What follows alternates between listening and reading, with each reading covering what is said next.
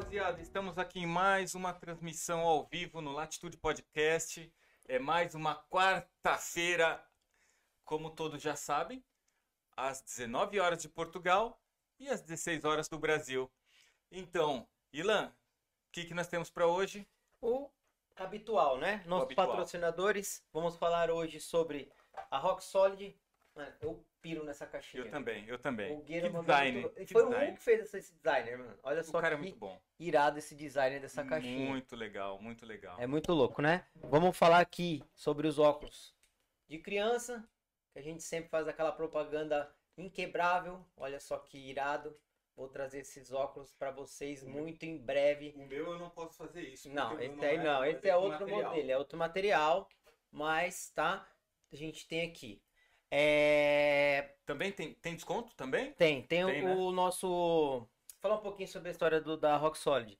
10 anos de mercado, é uma marca que foi criada lá na Austrália. Teve um episódio sobre o Hugo. Quem tiver interesse para saber mais sobre a Rock Solid, foi um episódio dedicado só só a, só a história da, da Rock Solid sobre empreendedorismo, como foi criada, foi bem bacana, né? Foi muito louco. a mala de muito louco. sanduíche. Foi muito louco. Pra quem, pra quem tá interessado como faz uma mala de sanduíche, como é que passa no aeroporto, vai lá que É show lá de bola. dicas. Fala sobre o cupom aí, O Marco. cupom. O cupom ele continua, Ilan. Mesmo passou o Natal, passou, as festas, mas o cupom continua porque é uma forma da gente bonificar e os nossos seguidores, né? É dar um presente. E é claro que a gente não poderia deixar de falar que para cada um que entrar no site www.rocksolid.com.br terá 25% de desconto no cupom. É só colocar Latitude 25 e quando efetivar a compra do óculos, pronto, já vai ter descontinho lá de 25% de desconto. É isso é aí. super, não é? É super. É super. É, é super. E também temos a Atomy, tá? Pra você que tá querendo embelezar a sua casa, querendo emagrecer, que, que Fica com os dentes branquinhos. fica com os dentes branquinhos, né? Que não quer ficar gripado. Que não quer... Porque É o- tem vitamina C, Porque não é? tem vitamina Tem C, tem vitamina ômega C. 3. Sim, Tem claro. uma linha completa, são mais de 400 produtos. Nem todos ainda estão disponíveis, mas estão a caminho de ficar disponíveis aqui em Portugal, sim. né? Mas, Mas mas, para conseguir o produto, é preciso o quê? É preciso entrar em contato com o Rodolfo Barros através do Instagram Rodolfo Barros S underscore ou underline, não sei como é dito aqui em Portugal, no Instagram. Exato. Certo? Ah, e tem também, Rodolfo é? Barros PT. www.rodolfobarros.pt Tem esse kit aqui que é um dos, dos, dos produtos que eu mais gosto, sou usuário, tá? Ó, é um kit de viagem, show de bola. Vem aqui a, a escova, pasta de dente e esse bigorrilho aqui que não serve pra passar no meio do dente. Eu não sei como é que chama isso aqui em Portugal. Essa, essa escova de dente que é sensacional, cortada a laser. é tão cuidadoso. Ah, eu sou um ogro, sou faixa preta de jiu-jitsu, mano. Faixa preta de jiu-jitsu não tem essa, não. e com cerdas pulverizadas da ouro. Da ouro. E, Olha, e o, ô, sabor, o Rodolfo. sabor. E o sabor da, da, da Ah, pastinha é muito é, bom, dá não pra- é? dá pra- é muito bom, Dá fala pra colocar sério. no hot dog, cara. pra- É show dá- de bola. É, é incrível, não é? É show de bola. gostosinho. É muito Rodolfo, muito bom. eu fiz o que eu pude. É isso é isso aí. eu não, não sou, não sou ator. Mano, ô Baixinho Folgado, um beijo pra você. Certo? Esperamos você de novo aqui, não é? É, lembrando, Esperamos galera, De novo aqui. Quem. Spotify, nós estamos no Spotify para escutar o nosso podcast. É só escanear, espero que esteja aqui na tela. Tá aqui, tá aqui. Aqui tá aqui, no canto, no É. canto inferior aqui do Marco, é só escanear lá, vai encaminhar. Provavelmente o episódio deve estar no Spotify amanhã, porque leva um tempo para poder fazer o upload do arquivo pro, pra lá. É isso aí. CCC, curte, compartilha e comenta. Comenta. Sim, sim. E é isso, né? É isso aí. É isso aí. Estamos esquecendo de alguma coisa? Não. Não. né? Eu acho que. Minha memória é igual da Dori. Vamos lá. Seja muito bem-vinda, Sônia Simões, ao nosso Latitude Podcast. Olá, bem-vindo. Obrigado pelo convite. E antes de mais, parabéns pela vossa excelente iniciativa. Muito obrigado. Sandra, eu vou emprestar o meu. eh, emprestado. Se você quiser usar, você pode usar, tá bom? Emprestado. Ah. Não pode levar pra casa, porque esse é meu. É o meu Rock Solid. Você vai querer usar? Sério? Se eu tiver eu muito tô- sol, daqui a bocadinho. Daqui a Tá pouquinho bom. vai ser meio difícil, então. Tá bom. Ótimo. Soninha, quem é você? Fale sobre, so- um pouco sobre você para nós, para os nossos ouvintes. Pronto, um breve resumo. Eu sou a Sónia, como vocês já sabem, eu sou natural da Alemanha, cresci bilingue, sou portuguesa e já vivo aqui em Portugal há 17 anos. E fiz eh, escola, trabalhei na Alemanha, estudei na Alemanha e depois um dia eu decidi eh, de vir para cá, para Portugal. Com quantos anos? Tinha 27 quando eu vim para cá, já faz 18 anos. E você se tornou bilingue com 27 anos? Não, Não, eu não. cresci bilingue na Alemanha. Uhum. Portanto, os meus pais em casa falava-se português, eu ia para a escola alemã e à tarde ia para a escola portuguesa, estava numa associação dos portugueses, dançava folclore, fazia teatro e festejava então os dias de Portugal, que se festeja aqui, não é? Uhum. E, e pronto, eram as duas línguas ao mesmo tempo. Quem que é alemão? Seu pai ou sua mãe? Não, os meus pais são portugueses Uhum. e eu nasci na Alemanha, mas Ah, tá. como portuguesa. Na Alemanha não vale o princípio do território, vale o princípio das tuas raízes. Ah, não é como em Portugal, quando tu nasces em terras portuguesas, és automaticamente português. Uhum. Na Alemanha não é assim. Eu podia obter a nacionalidade alemã, mas eh, eu não queria.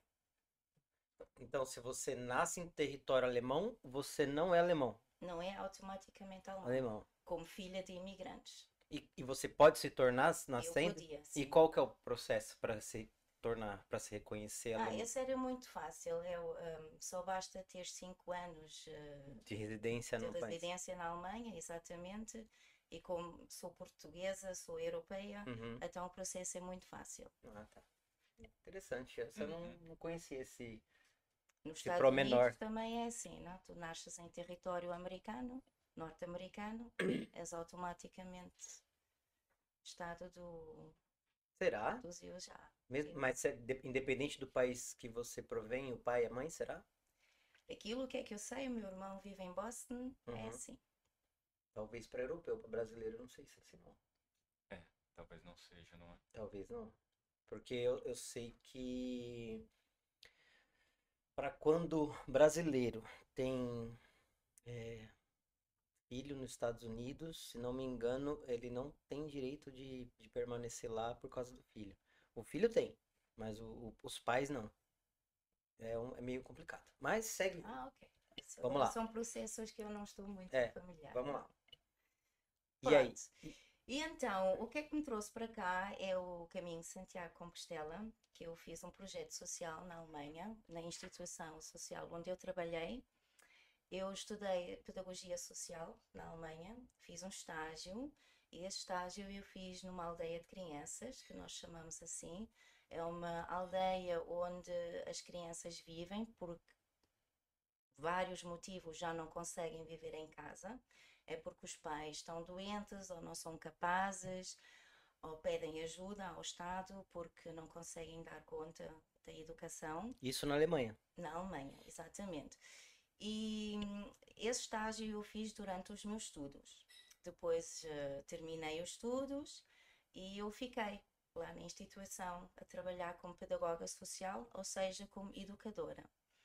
E essa instituição tem, hum, é um terreno muito grande e na altura teve 12 casas, hoje em dia já tem mais casas e são casas familiares. Há dois tipos. Um, umas delas eh, têm casais que vivem lá e têm um, um, uma mãe permanentemente lá a Uhum. viver, e as outras casas são constituídas por uma equipa de educadoras que trabalham por turnos, sim. E eu estava numa dessas e os meus turnos eram sempre de 24 horas. De vez em quando também tinha turnos de 8 horas, mas eh, na maior parte era sempre 24 horas. E você cuidava de quantas crianças nesse, nesse local? Cada casa tem por volta de 10 até 12 crianças que vivem lá, entre os 6 anos e até aos 18. As casas onde os casais vivem sempre lá, eles acolhem também as crianças mais pequeninas, ou seja, também bebês. Uhum. Pronto, e eu estive numa casa que acolhe crianças a partir dos 6 anos. E então era a pessoa dá conta do dia a dia, da escola, dos trabalhos de casa, da comida, das terapias, das... Isso é custeado pelo governo? Como que é, como que é esse, esse, esse é pago por, por isso tudo? Sim, essa instituição vive de donativos, uhum. mas também é apoiado pelo Estado. Uhum. Mas um, a origem, um, a instituição é apoiada pela, pelas Dominicanas de Betânia, que é uma instituição que foi criada pelo padre Lataste. O padre Lataste é um padre do século XIX. Uhum. Ele um, foi sempre visitar mulheres que estavam na prisão e depois ele cuidou dessas mulheres quando essas mulheres saíam da prisão e ajudou a elas para terem acesso um, a estudar, para poderem trabalhar porque hum, antigamente quem saía da prisão e sobretudo com mulher não tinha chance nenhuma de se conseguir integrar na sociedade.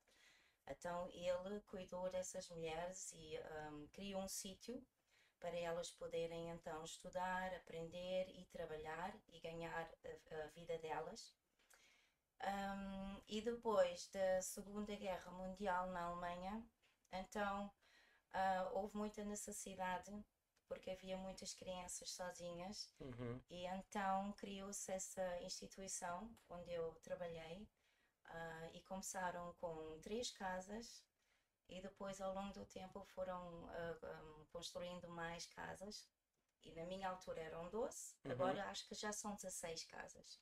Caramba, então isso tem. Essa existe há muito, muitos anos. Muitos anos. E ao princípio foram as freiras, as dominicanas de Batanha, que um, trataram e que organizavam uh, a vida das crianças e a organização do espaço e a gestão da instituição. Uhum. Uh, e hoje em dia temos muitos educadores, pedagogos uh, sociais, terapeutas de música, de aventura, terapeutas de, de fala que lá trabalham e, e têm um, uma oferta muito, muito variada.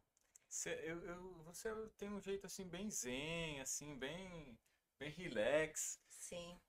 Para cuidar dessas crianças, acho que tem que ser um pouco zen, não é? Porque senão, senão surta. É, toda zen, né? toda zen. Tem, tem muito. Não vale a pena de reagir muito, porque as crianças, hum, como eu já tinha dito, por vários motivos, vivem nessa instituição porque os pais não são capazes. Um, e então essas crianças viveram muitas experiências fortes. E, um, e o que é que vale nessa instituição é que eles encontram adultos que, um, que não reagem porque uma criança automaticamente, quando vê um adulto que está a reagir, que está a sofrer, a criança quer proteger, a criança quer salvar e então vai começar a ocultar um, a sua realidade, informações, porque está com a preocupação que o adulto depois pode sofrer.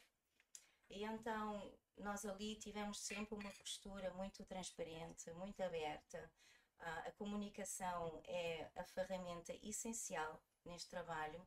Tem que haver uma comunicação bem clara uh, e bem transparente para que as crianças consigam perceber e ganhar e aprender uh, confiança e que podem contar com, com um adulto, com uma pessoa que, um, que isso o leva também para a frente. Porque em casa, do, do sítio onde eles vêm, eles viveram muita fragilidade muita fragilidade. Por exemplo, dar aqui uns exemplos, seja o mundo de prostituição, o mundo de drogas, violência, abuso sexual, todas essas experiências que eles viveram são sítios onde a criança não consegue desenvolver bem uh, a sua personalidade e, e os seus valores. Olha, você que tem essa que nasceu, que cresceu na Alemanha, né? Sim. Qual que é a sua visão hoje do de, dos dois países, você, bom, você viveu sua juventude inteira lá e depois veio a Portugal. Sim. Como que é essa relação cultural? Você consegue perceber que há algumas, muita ou algumas diferenças com a cultura daqui? Bom, um, para não entrar em comparar, porque nós quando começamos a comparar há sempre um melhor e um pior. Para mim não há um nem há outro. Eu acho que as duas culturas em si um, são o que são e têm os seus uh, valores. Uh, claro, quando eu vou comparar aquilo que é que eu aprendi na Alemanha, não encontro aqui em Portugal. Por exemplo, um, uma maneira de ser muito direta e, e, frontal. Aqui em Portugal não funciona muito bem. Aqui em Portugal Ui. tem um, tem-se ter aquele hábito de falar de uma de outra maneira para lá chegar, para, para se fazer entender à outra hum. pessoa. Na Alemanha não é assim. Na Alemanha, os alemães fazem a interpretação que a pessoa está a falar à volta da sopa e não chega ao assunto. Eles querem que a pessoa chegue logo ao assunto em vez de estar ali dar as voltas, as voltas, como aqui em Portugal é o costume. Acha que aqui em Portugal é isso que eu falar. Nós então, brasileiros então, não é... percebemos isso. Pra gente aqui em Portugal é muito mais direto. Ah, eu não no, no, que se, no que se no que se Então brasileiro, então, enquanto Portugal dá uma volta, brasileiro dá sete. É. voltas para falar uma Porque coisa. Porque os assim. portugueses falam isso da gente. É. A gente, né, enrola. É, demora para falar, é. enrola e tal. E, mas é o nosso jeito de ser, assim. Sim, mas isso é vocês. mas, mas pera, comparar com Portugal. com Portugal. Agora, se comparar Brasil com Alemanha, então. Vamos voltar pro tema, mano. Você tá. Vamos voltar pro tema. Ó, você falou sobre toda, sobre toda essa situação das crianças e é, de todo é, problema social que elas enfrentaram, né? Eu tive o prazer de, de ser um peregrino é, e eu sei o impacto que ser um peregrino teve na minha vida. Infelizmente não consegui terminar o caminho, mas vou terminar ainda. É um projeto que eu, que eu vou terminar, né? Porque você, enquanto eu não tiver minha compostela, eu não vou, não vou sossegar. Só falta 400 quilômetros, mas eu vou terminar. A pé. Nada de bicicleta, que já tem nego me desafiando na internet aí. É, é bicicleta, não vai? Vai você. É bicicleta não. é válido. É, mas eu, eu comecei a pé, eu comecei a pé, eu vou terminar a pé. Depois eu vou de bicicleta. Mas eu vou começar a pé, eu vou a pé. Não vou. É, entendeu? Quero estar tá vivo pra ver isso. Então você vai estar. Tá. Você vai estar. Tá. Eu duvido. Então você vai estar. Tá. Mesa? Mesa? Que, que você Pode acha? gravar aí. Pode gravar. Tá Ó, gravado. Tá gravado. Pode gravar. Tá Vai gravado. ter corte. O cara falou que eu não vou terminar duvido, o caminho de Santiago. Duvido. Aqui, ó. Mostrar aqui. Tá bom. Ó. Mostra aí onde você Meu estampe aqui.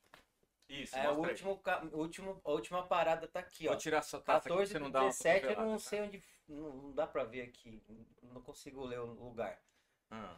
Mas foi Burgos. O último lugar que eu parei foi Burgos. Eu vou voltar hum. de Burgos. Tá? Aqui, ó. Ilan de Freitas. Vocês viram lá no meu stories, tá aqui, mano. Você quer, é o quer, peregrino. Você quer dar um prazo? Porque eu não quero esperar até os 70 não, anos. Não, eu vou fazer. Quando eu não sei. E... Então, e assim, como, como que foi a ideia de levar. Quantas, quantas crianças eram?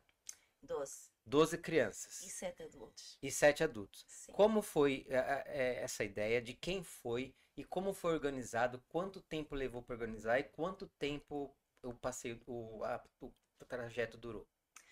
Bom, aquela instituição tem um, um gerente da, uhum. da pedagogia social, é um sítio onde as crianças vão para falar com ele, para desabafar e refletir.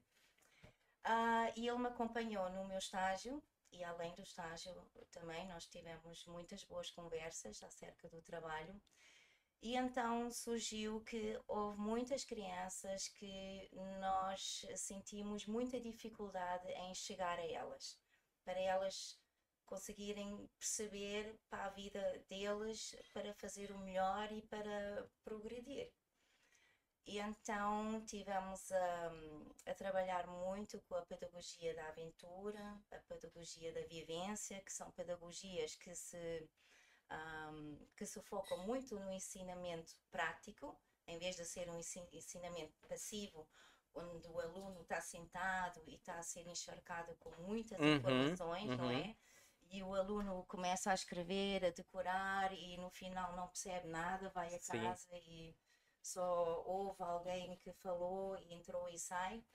Não, a pedagogia de vivência, ela cria situações em que, a em que a própria criança vai recorrer às suas ferramentas, aos seus recursos, vai explorar, vai experimentar, vai sentir, vai cheirar, vai, vai ouvir, vai falar. E, e essas memórias que se criam dentro da criança, um, essas se manifestam. E ali, dali a criança vai conseguir aprender e tirar o maior proveito disso, de si próprio, de ter uma, uma experiência positiva. A criança olha para trás, como essas crianças que participaram, elas olham para trás e sentem: Uau, eu consegui ir até ao meu limite e mais ainda. E, e estão super orgulhosos de si próprios, daquilo que é que eles foram capazes de fazer e, super, um, e superar também, porque também houve muitos altos e baixos durante o caminho. Uhum. E então escolhemos então uh, com cuidado as crianças mais difíceis de... Qual que era a média de idade? Uh, o... A criança mais jovem era, tinha 12 anos e o mais velho tinha 16.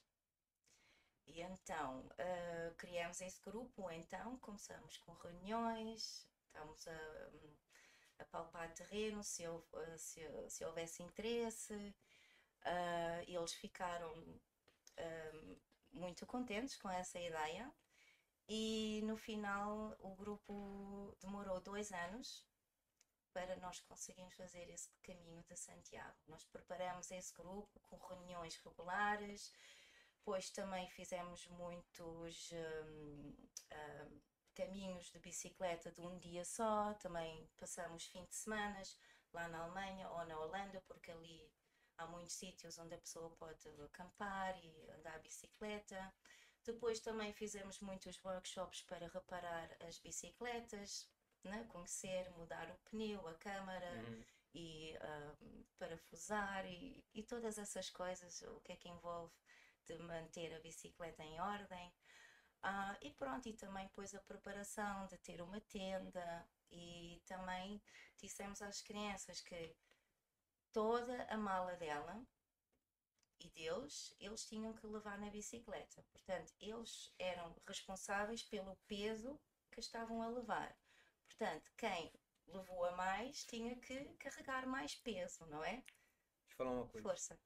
Uma das coisas que eu mais pensava no caminho era que uma das coisas que eu uma das lições que eu tive no caminho é que a gente na vida a gente tudo que a gente precisa cabe na mochila. Tudo que a gente precisa cabe na mochila.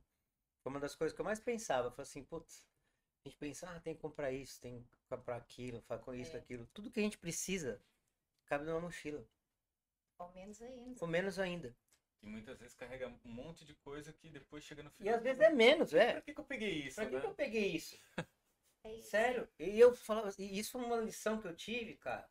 Tudo que eu precisava cabia numa mochila. Tava ali, ó.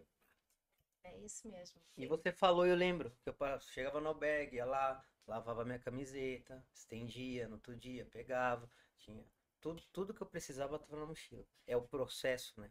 Isso que é você falou, o workshop. O, o ser peregrino é o processo de planejamento até você fazer o caminho. É todo um processo, né? Muito, eu achei minha piada, muito forte. É. É muito forte. Não, é mesmo. Também durante o caminho também houve situações em que as crianças deixaram coisas para trás ou um, ofereceram, ou meteram no lixo, sei lá, qualquer uhum. coisa que eles decidiram só para uh, tirar peso da bicicleta, né? Isso também é equivalente também tirar peso da sua própria vida, da, sim, da sua sim. cabeça uhum. ou do uhum. coração. E é uma coisa importante aprender a desapegar também das coisas. Né? Exato. Né? Exatamente. Porque às vezes você tem alguma coisinha ali que você tem algum valor sentimental, você fala, poxa, eu tenho que me desfazer disso. é a pedagogia da vivência, né, Sônia? É isso mesmo, é isso mesmo. E depois também, nessa, nesse tempo da preparação, também tivemos um ritual que se chama o Ritual da Pedra, porque no caminho de Santiago há um ponto, que é o ponto mais alto, que é o Cruz de Ferro, são 1500 metros de altura. Ali há, um, há uma tradição, quando você chega a esse espaço, não só que é, já é muito alto, mas você encontra uma, um monte de pedras. Então, cada peregrino leva uma pedra consigo durante o caminho e quando chega ao Cruz de Ferro, esse peregrino deixa essa pedra lá, esse peso. E nós, hum, na Alemanha, pois fizemos uma, um caminho de três dias em que fizemos esse ritual da pedra e só dissemos às crianças para escolherem uma pedra que eles depois mais tarde iam levar pelo caminho, que ia na mochila, não é? E depois, hum, nesse fim de semana, pedimos às crianças para então pensarem muito bem que peso na vida que eles querem pôr nessa pedra. E se eles querem, podiam escolher um adulto para então falar sobre uh, essas suas reflexões. Um, e foi. Cada criança É, fizeram um adulto, fizeram um- uma roda ali e fizemos falaram. uma roda, uma fogueira. E, Nossa, que legal. Tô sim. imaginando aqui. e Lá em cima, lá do lado do- da Cruz de Ferro, lá? Não, não, isso foi na Ah, Alemanha. depois na, ah, na Alemanha. Isso foi fizeram preparação. isso aqui no, no verão? Foi no, no verão. O caminho Ou de? Santiago, sim, foi no verão. Uau, Foi no verão, sim. um calor escaldante. Sim, pois foi. Nós começamos no dia eh, 19 de julho e foi assim que nós também tivemos apoio financeiro do, da Direção-Geral de Educação da nossa região. Ah, eles disponibilizaram um- umas carrinhas e nos levaram com as carrinhas da Alemanha até Chartres. Chartres fica ao pé de Paris. E então em Chartres eles nos deram as nossas bicicletas, as malas, as mochilas, tudo isso e toca a andar. E depois eles nos pararam em Santiago de Compostela, que nós lá chegamos no dia 18 de agosto. Foi então aproximadamente quatro semanas que nós demoramos.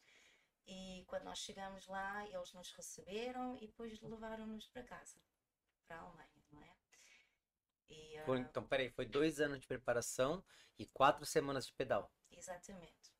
A primeira etapa, houve Uhum. uma primeira etapa que eu não participei, que Uhum. ocorreu na Páscoa, em março, que foi mesmo lá do sítio da instituição Uhum. até Chartres. Nessa etapa eu não participei ah, fisicamente porque tinha que trabalhar e tinha que dar conta ah, de outras, pronto, outras coisas lá na instituição Uhum. e participei então na segunda etapa, de Chartres até Santiago. E, hum, e então, e também tivemos um adulto que durante o caminho todo nos acompanhou com uma carrinha. No caso de uma criança estar aleijada ou estar cansada, porque Uhum. nós não São crianças, fazer né? essas, essa pressão toda que tu tens, tu tens, tu tens, tu tens, não. E como Ah. que eles se comportaram, assim, durante, durante a, a pedalada, assim? Bom, ao princípio foi tudo um bocado caótico, ah, foi tudo um Imagina, cara, porque uma coisa é a gente, né, adulto, É, né? Que já sabe. Que já tá- você, você tem a coloca. mãe. É, uma coisa é você pegar uma criança de 12 a 16 anos e falar. Imagina, você tem mil quilômetros pra pedalar. Mil quilômetros. Não é você andar 10 quilômetros, é mil quilômetros. A- a- a- Porque quando você. Como ciclista amador, quando você pensa, eu tenho que pedalar 100 quilômetros, você já tá pensando. Eu não penso na ida, eu penso que eu tenho que voltar 100 quilômetros. Deu certo que ele não ia voltar. Mas mesmo assim, é muito distante. Você tem que ter uma força muito mais mental do que física pra pedalar mil quilômetros. E uma criança de 12 anos, é, eu fico imaginando como é que foi. Por mais que ela esteja motivada. Sim, sim, ao princípio custou um pouco porque nós estávamos a sair do mundo da civilização, Uhum. entramos noutro mundo ah, muito simples, muito primitivo, sem tecnologia, sem televisão, sem essas Acampar, tudo, Exatamente. chuva. Nós muitas vezes nós, nós não sabíamos onde é que vamos parar, onde é que vamos dormir, onde é que vamos comer, se vamos ter um sítio para lavar, lavar os dentes, lavar roupa, eh, tomar ducha, nós não sabíamos Nada. muitas vezes isso. Ah, é claro que na instituição as freiras nos ajudaram muito, que hum, tinham alguns contactos pelo caminho de Santiago e nos arranjaram uns alojamentos ah, nos, nos conventos. E nós tivemos alguns conventos que nós visitamos, que as dominicanas nos arranjaram, Ahm, mas não eram muitos. Não eram muitos. Eram na França, eram para aí uns 5 ou 6 alojamentos. E na três Espanha? Na Espanha tem mais, né? na Espanha tem mais, mas na Espanha tivemos eh, muitos eh, nas albergues, Uhum. peregrino, e as crianças não gostaram muito disso. Porque quando nós entramos já em Espanha, ah, já o ambiente do peregrino já era diferente, porque nós encontramos já mais pessoas que um, estão a fazer o caminho por motivos de desporto, queriam fazer desporto, queriam se divertir, Uhum. um, ao contrário do ambiente na França. Na Uhum. França nós sentimos muito aquele ambiente do peregrino, assim, que tinha mais motivos religiosos ou Uhum. espirituais, era muito mais zen. Ah, na Espanha era tudo muito mais... É, o caminho ele é, ele é muito eclético, né? Você vê pessoas de É. todo tipo de, de motivação, né? Eu vi uma pessoa que tava sem a perna fazendo, eu vi uma mãe que tava puxando um filho numa bicicleta, eu Sim. vi um monte de gente assim fazendo. E é o que você falou, tem cada um tem uma motivação. Exatamente. Mas você falou do caminho da França, mas o caminho da França é, é curto. Pelo menos o caminho de Saint-Jean é só de você sair de Saint-Jean, atravessa a, o que foi o que eu fiz, você atravessa os Pirineus, você já caiu, já tá ali só Roncesvalles e já tá na Espanha. O resto depois é tudo Espanha. Exatamente, mas aqui na... Posso mostrar? Sim, sim. Aqui na credencial que, no- que cada peregrino recebe, você tem aqui uma carta. E também mostra aqui os caminhos de Santiago todos espalhados pela Europa toda. Uhum. Portanto, a França também está cheia de caminhos, como também a Alemanha, e no sítio onde eu também trabalhei, também é um sítio de peregrinação. E, e então, quem quiser ser peregrino, pode escolher uma parte do mundo e vai andar este caminho. Ah, entendi. Então é, são tipo caminhos secundários que levam até outro caminho, até o caminho principal. Exatamente. Entendeu? E também na Espanha, esse, esse caminho francês Uhum. é o que a maior parte toma, não é? Mas Sim, também há outros, um que está mais encostado aqui à costa, por Uhum. exemplo.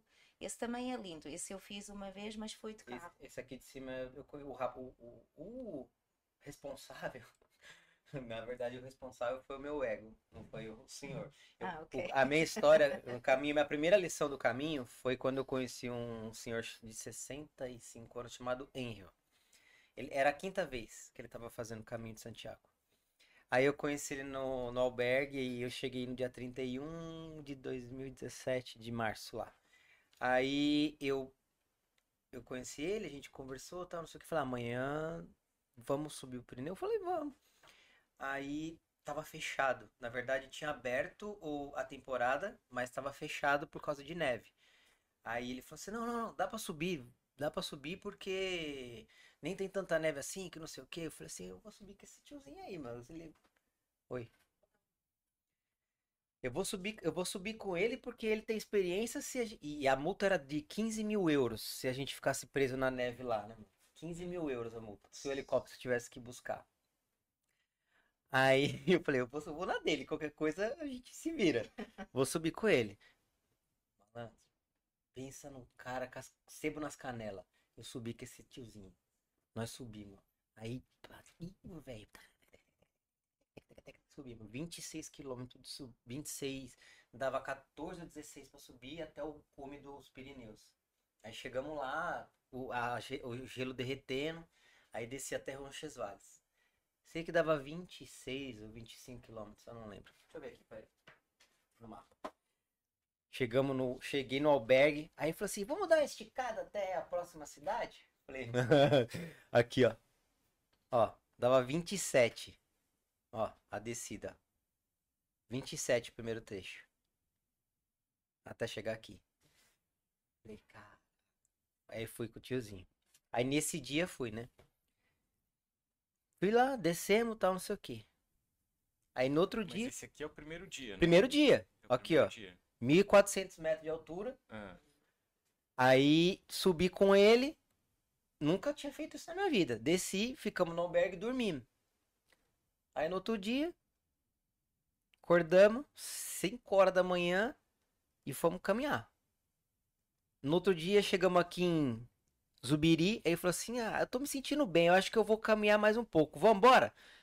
Falei: Vamos, né? Aí a gente foi até Sisu Menor, deu 45 quilômetros. 45 quilômetros. Deu direto. 45 km direto. Aí foi, acumulou. Aí quando chegou, acho que na sétima etapa aqui, minhas canelas foi pro saco. Vem aqui, vem aqui.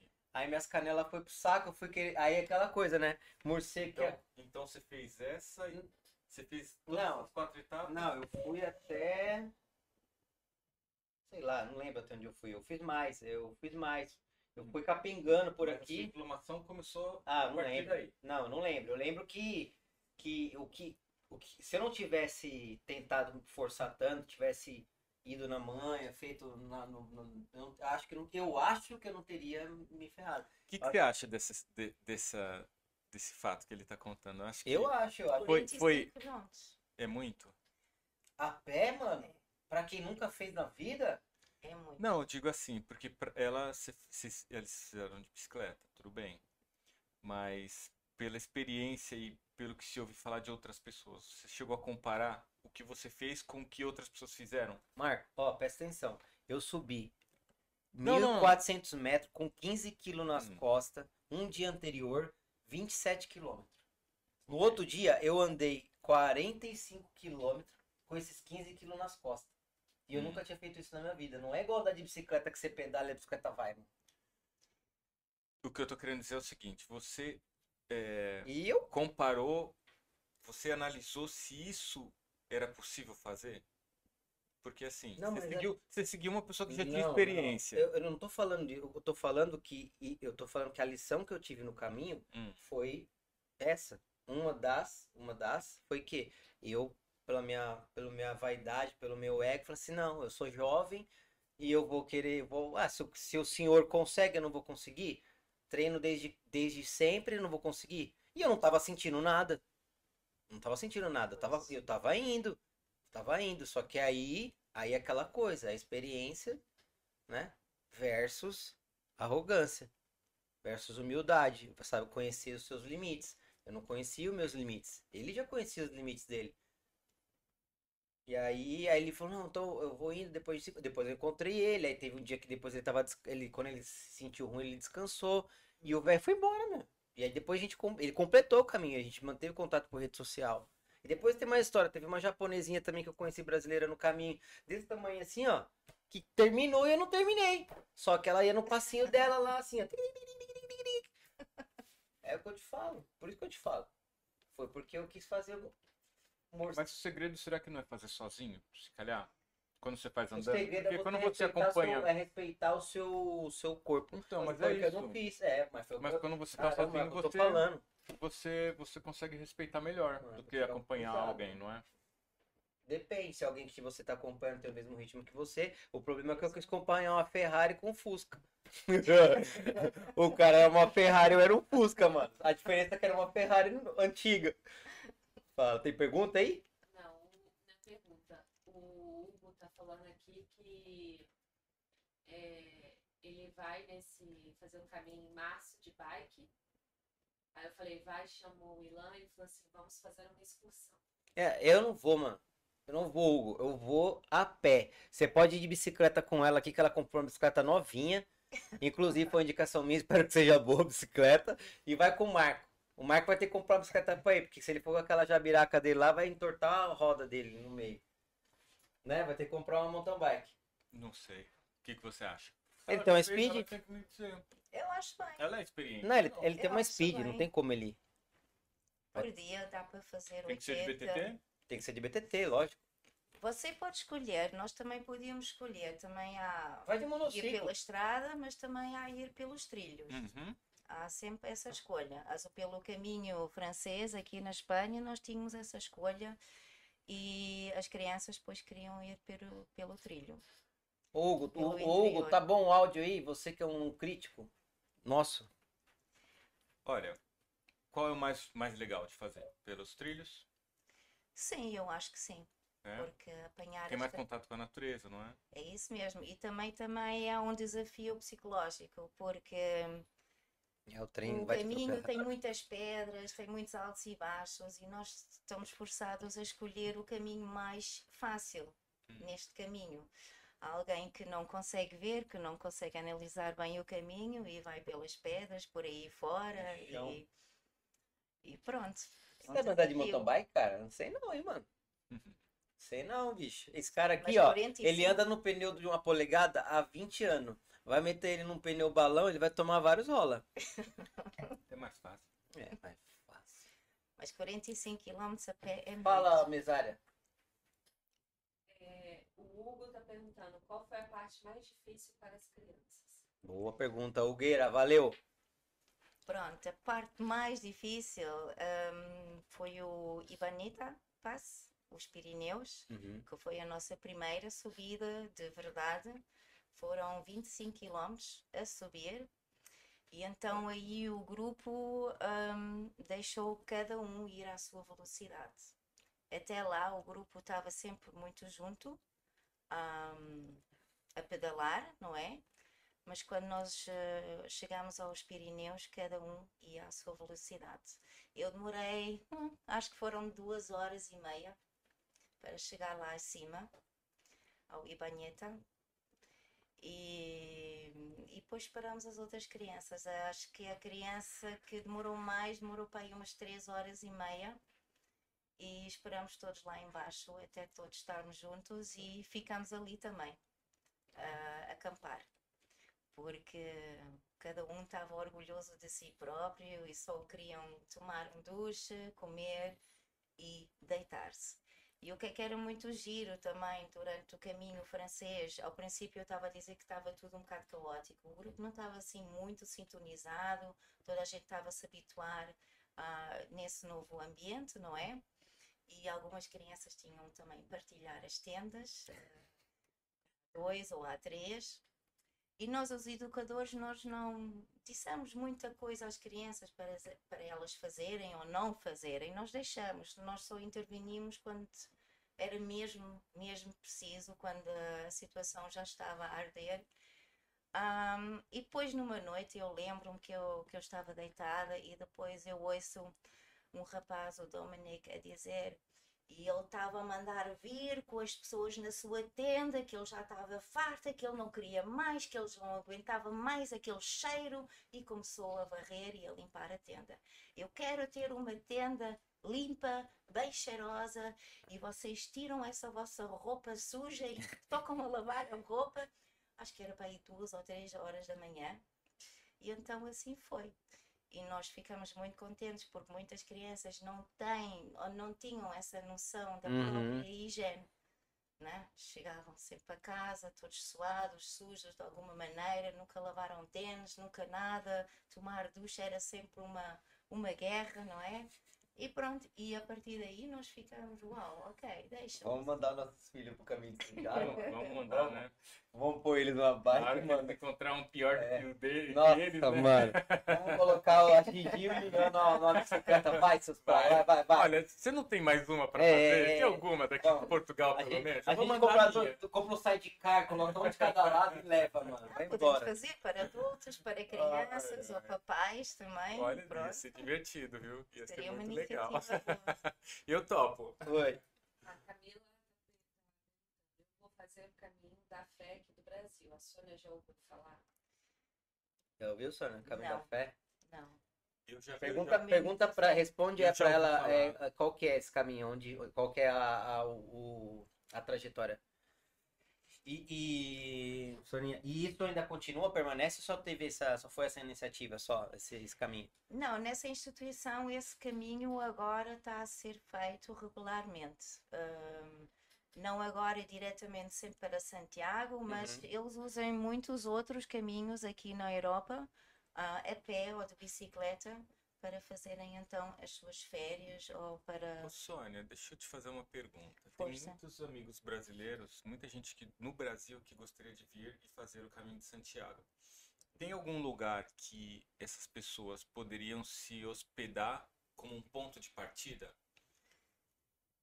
Bom, como ponto de partida há sempre aqueles albergues de peregrinos. Hum, enquanto a pessoa tem a credencial do, pere, do peregrino, da Associação do Santiago de Compostela, ah, tu tens direito a, se- ah, a ser alojado numa albergue. sim, porque olha, o Ilan, por exemplo, ele tirou, você tirou sua credencial em São Paulo. Isso, é, é Pronto, mundial. Então você, você tem a credencial. Aí você chega aqui na Europa já meio que mafiado. Bom, então tenho que ficar em tal sítio, em algum sítio, porque ali é o meu ponto de partida. Esse ponto de partida poderia ser um, um lugar assim onde você já começa a se preparar para isso, né? Ter a primeira dormida, ter ali um- um- uma, uma certa experiência até com outras pessoas que vão fazer o mesmo caminho. É isso Exato. mesmo. É isso mesmo. Nos albergues tu encontras muitos peregrinos Exatamente. e até não, tu não tens um quarto individual, até Uhum. tens uma sala grande Sim, e tens sim. aquelas camas, como é que se diz em português? Beliche, beliche, Beliche. Aqueles beliches. E então está tudo lá misturado. Uhum. Está tudo ali- misturado. Na verdade, o, o- o caminho começa exatamente Começa nesse ali, né? dia, mano. É, é muito legal, mano. É Porque muito tá legal. todo mundo na mesma É vibe, muito né? legal, cara. É muito legal. Tem cozinhas, você pode usar a cozinha lá e pode cozinhar e vai comer, comer com outras pessoas, vai partilhar, vai. E como é que faz para essas pessoas descobrirem quais são os lugares para pernoitar e para ser o, o ponto de partida? Se eu, por, por acaso, eu tô no Brasil e quero gostei desse, desse nosso assistiu o nosso podcast Peraí, o- e a, sentiu a pergunta. e se sentiu motivado a fazer. Então, uma coisa que o Ilan pode falar que é aonde ele tirou o a credencial. Deixa E lá depois- a pergunta lá. Tá, tá. E depois, qual é os, quais são os lugares aqui na Europa que a pessoa pode, pode é, dar a largada? Porque eu sei que tem vários. Exato. Na Alemanha, aqui em Portugal tem, e, na Espanha e etc. Fala aí. É, a Vera, é, essa experiência certamente foi inesquecível e transformadora para SJ. Em algum momento, alguém pensou em desistir? Sim. Também houve eh, duas crianças que pensaram em- em desistir porque estavam muito, muito cansadas. Ah, e, o, e um ah, rapaz, o Dominic, ele até estava aleijado na perna por causa do esforço. Aleijado é machucado. Machucado, sim, sim, exatamente, machucado, em É. brasileiro, português, português do Brasil. E ele ficou muito, muito em baixo e ele depois também assistiu, salvo erro, eram quatro ou cinco dias que ele ficou dentro do carro, ah, em que ele não andou de bicicleta. Ah, ele estava mesmo a pedir-nos para, para poder voltar, mas na verdade nós não tínhamos muitos meios para ele poder voltar ah, ali no meio da França, para a Alemanha. E então ele ficou no carro, mas depois ele ficou um bocado desmotivado, ficar sempre no carro, porque estava a ver a- as outras crianças a, a conseguirem atingir o objetivo do dia, ahm, a chegar a um lugar de bicicleta. E depois o grupo começou a motivá-lo. O grupo começou a crescer. Ao princípio estavam todos caóticos, mais um contra o outro, mas depois eles perceberam que o grupo só pode ser assim tão forte como o seu elo mais fraco. E só pode ser assim tão rápido como o seu elo mais lento. Portanto, em vez de darem na cabeça a essa pessoa, não. Foram ter com essa pessoa e foram motivá-lo, foram integrá-lo. Até quando nós estávamos a andar de bicicleta, também todos, hum, e houve uma pessoa que ficou mais atrás. Os da frente foram para trás e foram ter com ele mais lento para motivar. Ah, anda, vamos, vamos. E estavam a empurrar e estavam a ajudar, porque eles sabiam que, de qualquer maneira, nós tínhamos de ficar à espera Uhum. dos outros. É um grupo e o grupo tem que estar junto e nós temos que cuidar um do outro. E então, até eles perceberam isso, passou, passaram para aí uns 10 dias. Mas eh, depois o Dominic, aquele rapaz que queria desistir, depois ele, depois ele pegou na bicicleta e disse assim: Não, eu agora quero ir bicicleta, isso já não vai doer mais, a dor vai passar, porque hum, pá, durante o caminho também eles perceberam ah, o significado desse caminho. Por exemplo, houve uma ah, na, na França, já quase em Biarritz, ao pé da costa. Nós estivemos lá dois dias, em Mimizan-Plage. Ah, houve uma pessoa, nós tínhamos sempre essas, estas conchinhas aqui, ahm, à volta do nosso pescoço, aqui ao pé perto do coração, não é? Ahm, e houve uma senhora que nos viu E ela foi- e ela foi e ela foi correr até mim Tá na geral aí? e ela foi correr ahm, ups, o meu braço A Vieira. Isso. É o símbolo, né? E ela veio ter comigo a correr, a chorar, começou-me a abraçar e disse assim: Ai, o meu filho está muito doente, ele tem cancro de pele. Vocês podem levar pensamentos meus a Santiago de Compostela, vocês podem rezar por ele. E Na Espanha, mim." isso, né? Isso foi na França. Na França? Isso foi na França. As crianças ficaram muito surpreendidas, olharam, epá, como é que ela conseguiu hum, ah, entender que nós vamos para Santiago? Assim, é por causa da conchinha, não é? E devem ser pessoas que têm conhecimento desse caminho e hum, hum, E acreditam, tem fé, que né? acreditam e que saibam que há muitas pessoas que fazem esse caminho de peregrinação por motivação religiosa ou espiritual e que têm muita fé. E as crianças começaram a ficar eh, muito impressionadas com esta, com esta, com esta experiência naquele momento que eles não estavam à espera que uma pessoa de fora eh, estava tão positiva e estava a colocar tanta esperança em nós, Uhum. em Eles nós. se sentiram como mensageiros, né? Como se É. eles tivessem o dever de pegar aquela mensagem Isso. daquela senhora e levar até eh, Santiago de Compostela, né? Sentiram-se muito Realizar o sonho daquela senhora que precisava daquela É, tem um força naquele significado adicional para a jornada deles, né? Exatamente. Não é só, não é só a- a- o esforço físico, né? Foi, foi a bagagem deles foi começando a, a ser preenchida com outras coisas, É. né? É isso. Olha, eu E tô curioso, depois que isso acabou, como que foi o comportamento deles depois? Calma, mano, Porque- calma. Não, porque, porque eu já Calma. tô, já tô curioso aqui. Ó, tem pergunta lá e eu ainda Não, preciso responder. Cara, você imagina como foi transformadora a vida dessas crianças, cara. um dia, quando você deixar de ser é, consulting é, da faculty, Ah, você vai fazer o caminho de Santiago, você vai saber o que que é, mano. É um negócio muito louco. Faz de bicicleta, depois faz a pé, depois faz de monociclo, ah, Ou, depois a, você faz a botando cavalo. bananeira. uau. Fala lá. Ou a cavalo também é A permitido. cavalo. De cavalo, já Aqui, gente a fazer? caballo. A caballo, em bicicleta ou a pé. Ah, É. Fala aí, cabeça. É, ó, a Camila respondeu que o Caminho da Fé é um trajeto de peregrinação brasileiro inspirado no Caminho de Santiago, é, inicialmente feito por alguns peregrinos em direção ao Santuário de Aparecida. Possui 2.500 quilômetros, considerado suas ramificações como um trajeto 100% sinalizado. Aí o Hugo é, perguntou, quantas pessoas trabalharam para cuidar de todas as crianças no percurso? Sete adultos. Sete adultos? Sete adultos. E a- contando com o do, da carrinha? Ah, a senhora da carrinha É. e seis E adultos, seis adultos. na bicicleta. E Então, são crianças. 2.500 quilômetros a peregrinação até a Caminhada da Fé?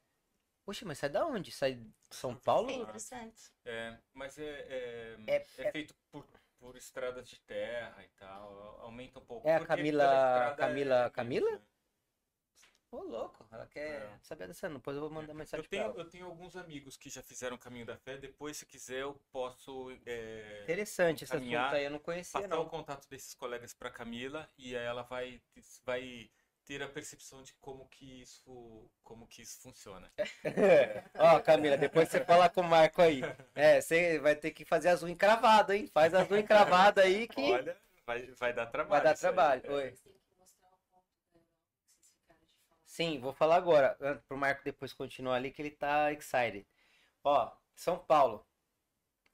Quem quiser, quem for de São Paulo, quiser ter a, a caderneta para ter acesso ma- mais barato, tá? Nos albergues. E lá eles dão tudo isso aqui. Tudo isso aqui, eu, não, isso aqui eu não lembro se foi na França. Mas eles dão todo o suporte para vocês. Vocês vão procurar no Google aí, Amigos do Caminho de Santiago, em São Paulo. Eu não lembro o endereço mas vocês colocam no Google Amigos do Caminho de Santiago. Essa caderneta é espanhola, tá? Ó, aqui, ó.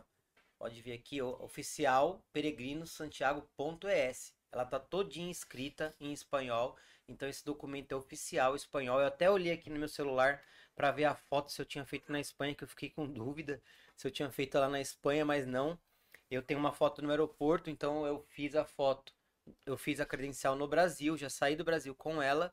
E aí depois eu fui na França e, e peguei o segundo stamp. Eu tenho o primeiro stamp aqui, é em São Paulo, dia 25 de março de 2017. tá? Então é no Amigos do Caminho de Santiago, em São Paulo, para quem quiser fazer a credencial no Brasil. E aqui tem várias informações, ó, o Caminho de Santiago pela França, tem o Caminho Português, tem o Aragonês, tem várias informações. E lá eles dão toda a atenção para vocês. Foi muito bem recebido lá. Só entrar em contato pelo pelo site. E aí é com você, Soninho. Você da Europa aí, eu não, Não, tenho da ideia. Europa eu tive, nós tivemos com a Associação dos Peregrinos do São Jacobeu, na, na Alemanha, que nos deram a credencial, que também é espanhola, sim, ah, e deram-nos a conchinha. Que lugar da Alemanha?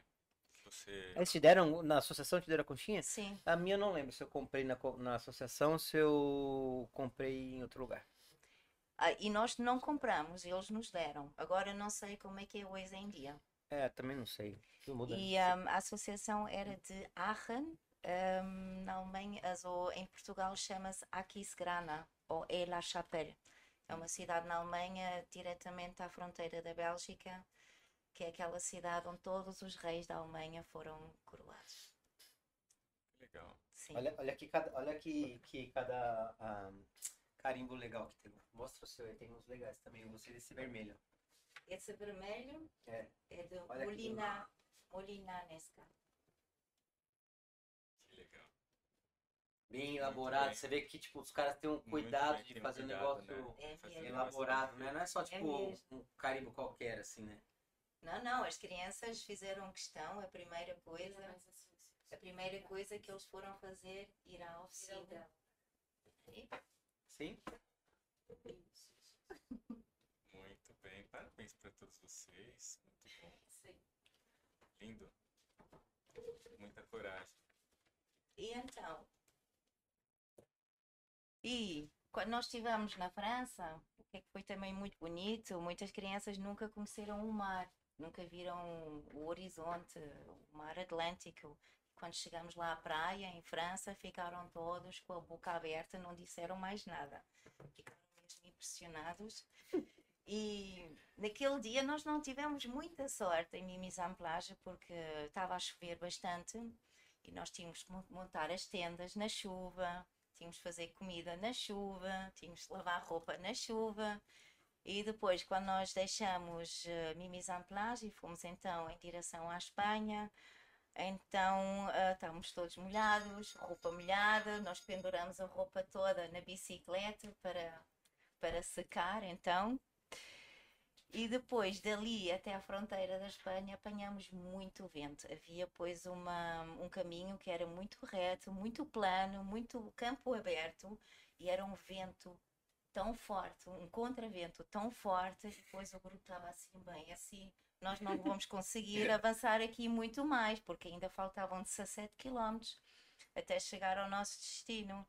E então tivemos então a ideia, vamos fazer então umas filas de quatro pessoas, e depois uma fila atrás e depois outra atrás, e depois a fila da frente. Pedala uns quilómetros e depois cai para trás e depois vamos sempre alternando. Técnica do ciclismo Tec- profissional. É, aí vocês É foram isso mesmo. profissionais, né? Aí Exatamente. vocês foram profissionais, O né? grupo estava preparado, estava preparadíssimo. Fizeram um estágio com algumas equipes alemãs, É. aprenderam tudo que. É. Até a técnica de vácuo, né? E então, quando nós chegamos na, na Espanha, como era verão, era a altura também de muitas festas. Nós chegamos em Pamplona Puta Pamplona é e também passamos Logronho, era só festa. É só o caminho Santiago estava ocupado, nós tínhamos que tomar um desvio. E as crianças também ficaram todas, ai não, eu quero ficar O que aqui. foi? Você quer vinho? É. Ah, ok, Tá na bom. frente dela. Pronto. Pronto, e, e as crianças queriam festejar, queriam ficar aí, porque nunca tinham visto, pronto, os espanhóis todas vestidas E era de época de tourada já, não? Nessa época? Ah, Pamplona? sim, já era época de tourada. Eu não vi touros na, Na na rua. rua. mas eu vi toda a gente vestida assim de branco, com aqueles um, cascol Uhum. vermelho à volta. E então conseguimos então um, um desvio e também fizemos um desvio durante o caminho. Nós não chegamos a Burgos, em ah, Huercanos, que fica mais ou menos, ah, acho que são 80 quilómetros de Burgos. Nós fizemos um desvio para o sul. Então, e porquê? Fomos à Caleruega, Calaruega é o, é o santo domínico que vem de Calaruega, que é o santo das dominicanas, lá da nossa instituição. E nós fizemos então esse favor às dominicanas de visitar então o Santo Domínico e fomos à Calaruega. E aí, uh, nós tivemos a sorte de poder uh, acampar no, no convento, no, na relva do, uhum. do convento das, uh, dos dominicanos, e aí eu organizei um casamento de dois adultos da nossa equipa que já estavam casados, sim, mas eles queriam casar pela igreja. Mas eu já na Alemanha já tinha preparado esse casamento, já tinha falado com o padre e tudo isso, e então, assim, do nada, das coisas que nós tínhamos, fizemos o maior. Ou seja, eu tinha pedido às crianças desde o princípio para, um, um, para guardar a roupa mais bonita e a roupa mais limpa que tinham para esse dia e nesse dia, às 5 da manhã, eu levantei-me com duas meninas e fomos a um campo de, de, de um, sunflowers, um, flor de sol. Sim, girassol. Girassol, exatamente. E fomos então pescar girassóis. Uh, decoramos as bicicletas todas com girassóis e fizemos uma. Uh, como é que chama? Um buquê. Um buquê, obrigada. E então fizemos então esse casamento na igreja com o padre. E, e eu tinha, pois, a, a, sorte de poder uh, traduzir tudo, porque eu era a única que falava espanhol. Um, pronto. Resumindo, baralhando, no final da cerimônia, ah, pois o padre fez a, a catequese também, não é? Ele comeu uhum. do pão e, e bebeu da água. e ele mandou primeiro as crianças virem para também comerem do pão e beber da, da água. água. Então, quando as crianças passaram e beberam da água, eles começaram-se a rir, todos. E eu assim, mas o que é que se passa? E nós, os adultos, nós éramos os últimos. E então, quando era a minha vez, eu percebi que isso era aguardente. É sério? aguardente ou vinho? Exatamente. Não, não era vinho, era Não era, aguardente. era Uau! Era aguardente. Era época de, de, festa e eu acho que o padre estava muito, muito bem disposto. Não, eu estou pensando aqui, eu estou imaginando aqui que aventura que essas crianças tiveram, né? Que experiência. É muito. Não, é por isso que eu perguntei, eu já tô pensando calma, no final. Calma. Deixa, eu, deixa eu fazer uma pergunta e aí a gente vai pra essa pergunta pra depois a gente continuar. Tem pergunta lá, calma, calma, tá legal demais. Isso aqui me coçando. Calma, calma, calma, que essa vai ser a última pra gente terminar depois com, a, com, com as básicas. Fala, fala. Qual a idade das crianças que participaram do vai, é, fala. Tinham entre 12 e 16 anos. Tem mais alguma? Foi a Camila e a Camila, vou sinalizar aqui. Hum. Ela vai fazer o caminho para a promessa da filha dela, Serena. É isso aí. Então, ó, tinha entre 7, não, 7... 12 e 16 anos. 12 e 16 anos. E é isso aí, tem que fazer. A minha filha tem 12, acho que ela já pode fazer. Eu acho. Com preparação. Ela não vai na padaria, né? Você vai ter que amarrar ela. Né? Deixa eu te fazer uma pergunta. Vocês foram até a Fistera? Que, aonde? Fistera? Até aqui, ó, até aquele ponto no final. Ah, pois, não, nós queríamos, mas uh, né? nós não fomos. Esse ponto aqui, deixa eu contar pra ele aqui. É, Fistera, Cap quando você vai. É, Fistera, né? É Fistera, Cap, né? Cap Finisterre, sim. Fica é. 100 km de Fica Santiago. 100 km de Santiago. Uhum. A tradição é, quando você chega lá em Santiago, que quando você termina o caminho, você leva isso aqui na catedral, aí você tá. Você tem que ter. Você lembra qual que é a quantidade mínima que você tem que ter de, de carimbos? Tá escrito aqui. Se você ler aqui, tá escrito. Eu não lembro qual que é, mas tá escrito aqui. Você tem que ter uma quantidade mínima de carimbos. E aí você apresenta lá, você recebe a compostela. Que é um diploma de peregrino, Isso. escrito em latim, autenticado e assinado pela igreja que você é um peregrino brabo. Você completou o caminho de jegue, de bicicleta ou a pé. Uhum. Que são os três que valem, uhum. entendeu? Isso. Entendeu, né? Bicicleta, pé e de jegue. De jegue, tá bem. é... E aí, depois, alguns peregrinos fazem o quê? Vão até.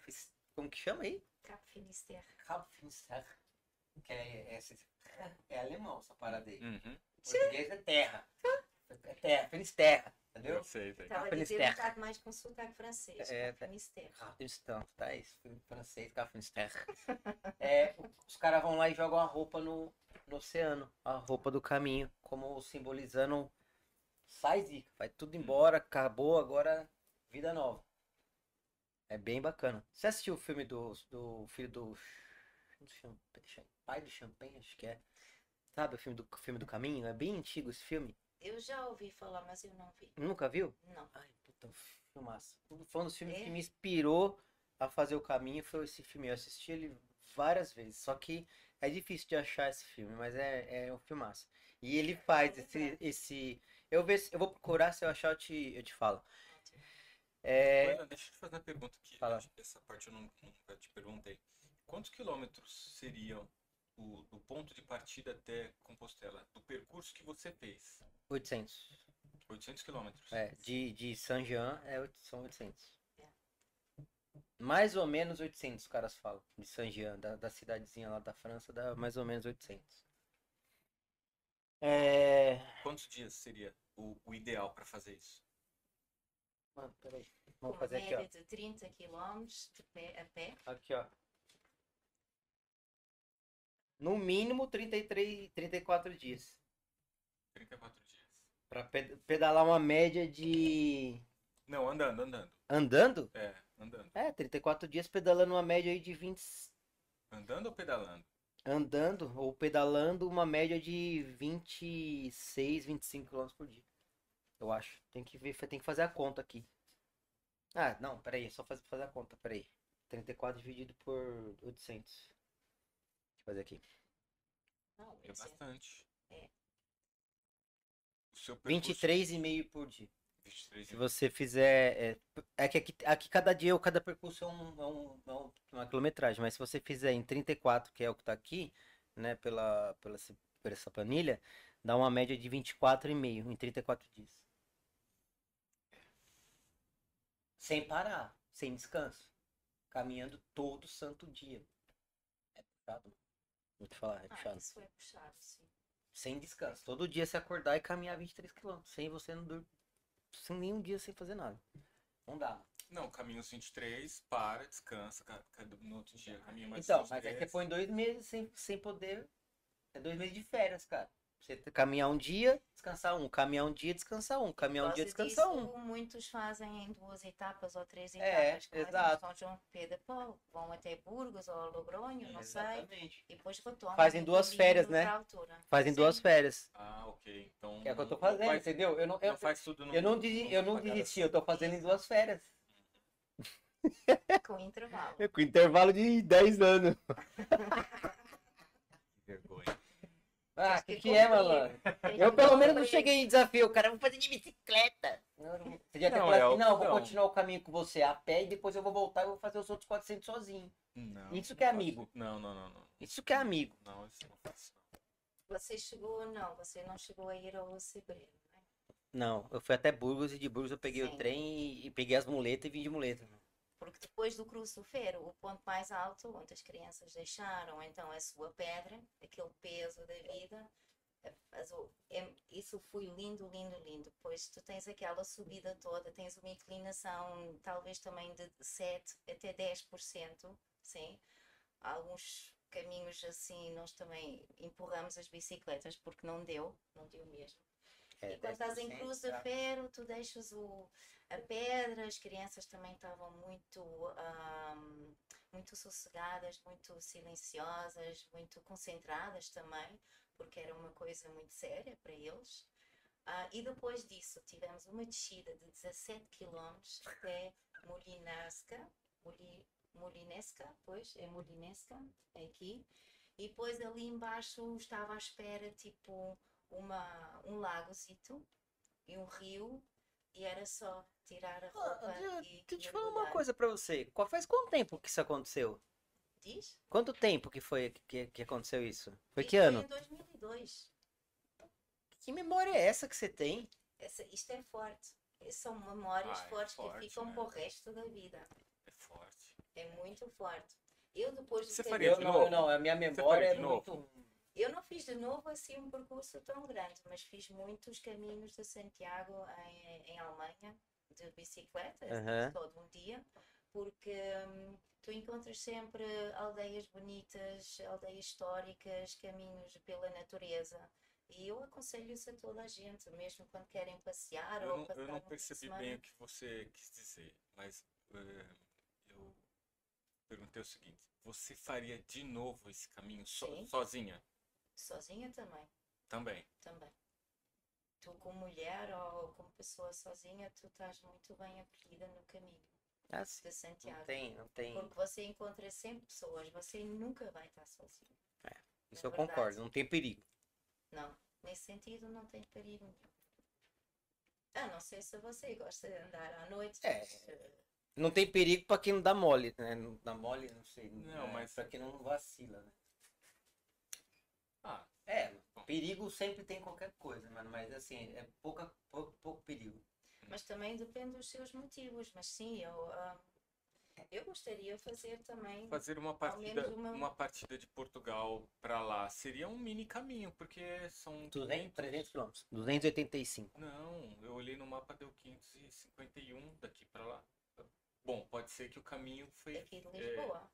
É, sim. Lisboa para 500, Santiago. 551, sim. Nossa, É que é linha, 300 é autoestrada, né? Pode ser que fazendo é, por outros trajetos pode ser que dá, dá mais ou menos, não sei. Mas por autoestrada de carro dá que dá 551. Acho que dá muito mais. Será que dá mais? Deixa eu ver se É, tem. o, Google, o Google me disse. Faz a pergunta né? que você queria fazer, mano. Não, a pergunta que eu tô, fiquei muito empolgado é, é para saber o final. Como que depois eles é, se comportaram diante dessa, dessa aventura? Porque isso certamente trouxe bastante ensinamento e, e ajudou eles a fazer, a trabalhar em grupo, a ter um pouco mais de é, trouxe muita experiência de vida para eles, né? Consciência, sim. Consciência, né? Mais, mais É, o resultado final pra vocês lá, É. como foi? Boa. Resultado final. Palavra certa. Bom, eles eh, chegaram, ok, ao princípio ainda estavam muito ah, contentes, assim, no modo da aventura, Cansados e contentes. cansados, mas felizes, mas eu também depois tive a, tive a sorte de ter algum contacto após, eh, porque eu pouco depois eu fui para Portugal, comecei a viver em Portugal e ah, mantive algum contacto com algumas pessoas de lá e eu sei que hum, eles começaram sempre a falar disso, começaram sempre a falar disso e eu senti uma coisa muito mais estável dentro deles, na personalidade deles, muito mais eh, seguros, muito mais eh, independentes e mais seguros das próprias ferramentas que eles têm. Eles, eu senti que eles não estavam muito a depender do reconhecimento de fora, de alguém ou, ou, ou de um grupo para poderem ser alguém, para se poderem, poderem definir. Né? Eu senti que eles estavam muito mais seguros deles próprios para tomar decisões que eles querem para eles e para o resto da vida e tinham mais a noção disso, que eles, hum, que eles são os próprios a criarem a sua, hum, a sua felicidade e que não dependem, que não depende dos outros de, de fora.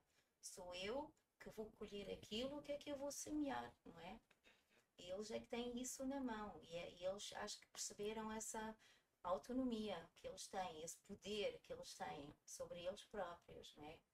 Isso foi lindo de, de sentir isso, essa yeah, que, que os dois, que eles estavam com os dois pés em cima da terra, porque a pedagogia social Ehm, só para traduzir o que é que ela é, ela é mais tipo, para dizer em palavras simples, ela é a ajuda à autoajuda, porque nós todos temos a nossa autoajuda, não é?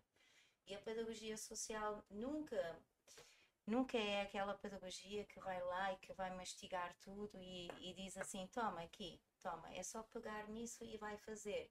Não, ela vai, ela vai hum, Estigar, ajudar. vai estigar, vai Yeah. acender a faísca ali pra a pessoa se autoconhecer. Exatamente, ela ajuda para tu próprio descobrires as tuas ferramentas, tudo o que é que está lá dentro de ti que, que tu nunca viste, que está oculto, que foi tapado, que foi reprimido, não sei, essas energias todas, este poder todo que tu podes usar para tu ires para a frente, não é? Uhum.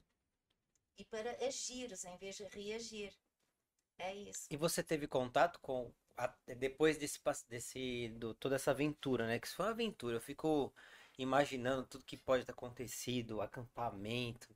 Porque assim, eu fui um, eu o Marco sabe. Ele me conhece. Eu, fui- eu sempre fui muito aventureiro. Não, fui muito aventureiro.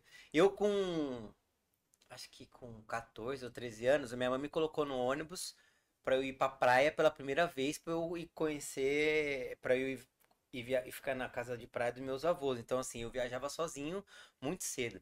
E eu- isso pra mim era uma aventura, assim, imagina, você entrar no ônibus sozinho, atra- viajar quatro horas no, no ônibus sozinho. Uhum. Isso é com 12, 13 anos. E eu sempre fui aventureiro. Com 15 anos já fui morar em outra cidade para tra... Não, com 17. Então sempre fui muito aventureiro. Eu fico imaginando fazer uma viagem de bicicleta. Quando eu tinha 17, eu fugi de casa e fui pra praia de bicicleta. Esse eu sempre fui, sempre fui louco. Então eu imagino uma coisa dessa. Então, depois de tudo isso, nessa aventura de acampar, de é, a pessoa pediu, leva o meu, minha prece para a igreja, tudo isso. Você ainda teve contato com essas crianças por mais um longo tempo? Você viu a mudança além da, daquele momento, daquela empolgação momentânea do retorno? Você viu eh, depois ali de uns cinco anos, isso permaneceu? Você teve esse contato com eles? Sim, ainda tive contacto com até uma com, 10 anos depois. Uhum. Um, e, e como eu estava a dizer, um, eu tive a honra então também de ser testemunha que isto é mesmo verdade, que é essa memória que nos deixa crescer, não é? E que eles próprios estavam capazes de usar as suas próprias ferramentas para a sua vida. Não quer dizer que todos os problemas, que todas as coisas negativas são eliminadas. Elas não são eliminadas, não. Mas o que é que mudou foi a maneira como é que eu lido com as coisas. É sair um pouco desse campo de julgamento, né? Quando nós entramos muito no campo do julgamento, isto é bom, isto é mau, nós sofremos também, Uhum, não é? Sim, sim, Mas é, entrar muito no âmbito descritivo, sim, sim. e da maneira como é que nós lidamos agora com o conflito. Porque as crianças voltaram, voltaram às suas realidades, ah, das famílias ah, e da instituição onde é que eles estão a viver, das terapias que estão a fazer, das dificuldades ah, a nível de ensino, na escola. Ahm, pronto, essas, esses problemas Do diários dia a dia, né? do dia a dia, exatamente. Mas o que é que nós aprendemos no, no caminho é a maneira como. É o gerenciamento da, da- das dificuldades, da Isso. angústia, é tudo Porque não isso. faz mal se tu enfrentas uma, um conflito, se tu enfrentas uma coisa negativa. Tu não és melhor nem menor por causa disso, não é? Não és uma pessoa má por causa disso, não é? Ah, tira proveito, o, o máximo proveito desta situação para então tirares o maior conhecimento e que te leva para a frente. Essas crianças elas não têm muita noção da, da palavra ter. Porque elas não têm uma família, vamos dizer assim. Não tem as coisas que o mundo te dá, que são os bens materiais, os Uhum. jogos, essas Sim. coisas. E eu penso que quando você expõe uma criança a fazer uma, uma cena dessas, elas passam a acreditar na, no ser. Não é no ter, é no ser. O que, que elas são. Ou Quem que elas são, podem ser, né? O que, que elas podem ser. Isso. Isso engrandece demais, né? Isso é, é, é tudo. E eu, eu fico até comparando, Ilan, que assim, a gente, quando era jovem, a gente não precisava ir para Paris para falar, ah, eu fui para Paris. A gente ia para Boiçucanga e botava o terror, não é? É, Boiçucanga E- é tipo fala- Caparica. Ah, ok. É pra gente, é. É. Pra, pra Caparica. E, e, e, e as memórias ficam para sempre, né? É, Até verdade. hoje a gente fala de, de, De Boiçucanga. disso, não é? É, até hoje. Então, não, a gente não precisava ter nada, ter nada de Isso. luxo. É Mas o fato da gente estar naquele lugar e viver aquele momento fica na mente pra vida inteira. Era aventura, né? É o Era que eu te falei, era aventura. Aventura. É aventura. É E o que é que acontece? A pessoa começa-se a rir, começa-se a sentir bem, Sim, sim. não é? É Te, dá, te empodera, positivo. né? A palavra Exatamente. empodera, te dá.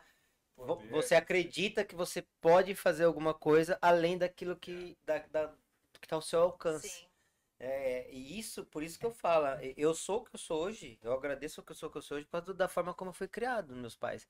Eu não tenho medo de fazer absolutamente nada, porque minha mãe e meu pai me criaram para eu conquistar o mundo, entendeu? Eu não tenho medo de fazer nada. É, porque eu- quando eu lembro, assim, eu lembro, eu lembro nitidamente, da, assim, quando eu tinha, eu não lembro se era 18 anos, eu, eu, na época não existia internet, não existia Google, não existia nada disso. Eu vi, um, eu, vi um, eu vi uma oportunidade de emprego no jornal. É, aplica, instalador de filme em Poços de Caldas, que é uma cidade lá, imagina, Minas, a, Minas Minas, Gerais, Minas né? Gerais, a 400 quilômetros de São Paulo. Eu tinha 18 anos, liguei pro cara e falei, ó, eu tenho uma experiência, ah, vem pra cá. Eu peguei um ônibus, 18 anos de idade. Fui pra cidade, nunca, não sabia, 18 anos de idade. Fui, cheguei lá, ah, tá, vou arrumar um hotel pra você ficar. Fiquei no hotel, imagina, você com 18 anos de idade. Aí o cara arrumou um hotel pra ficar lá. Eu lembro como se fosse hoje. Eu, dei, eu no quarto assim, falei, caraca, o que eu tô fazendo aqui?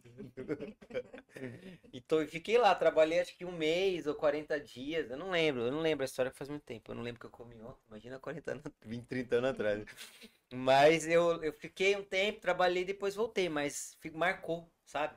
Ah, Eu tive coragem, Marcou fui pela lá, coragem. coragem, atitude, pela né? atitude, fui lá, Sim. fui, fiz. Não deu certo, fui, mas eu fui. Enfrentei o medo, agi e deu certo. Não, não deu, não deu ruim. O máximo que eu tinha que fazer era eu, eu tô aqui, mano. Quando Igual quando roubaram minha bicicleta lá, que meteram o cano em mim, pai. Roubaram minha bicicleta, mano. Acontece, entendeu? Pra eles, pras crianças deve ser a mesma coisa. Eles vão lembrar isso pra vida, né? É. Ah, por exemplo, coisas também assim pequeninas. Quando nós chegamos a Santiago de Compostela, nós ficamos lá dois dias, assistimos ali à missa também e também ah, participamos na missa, ah, cantamos também uma música.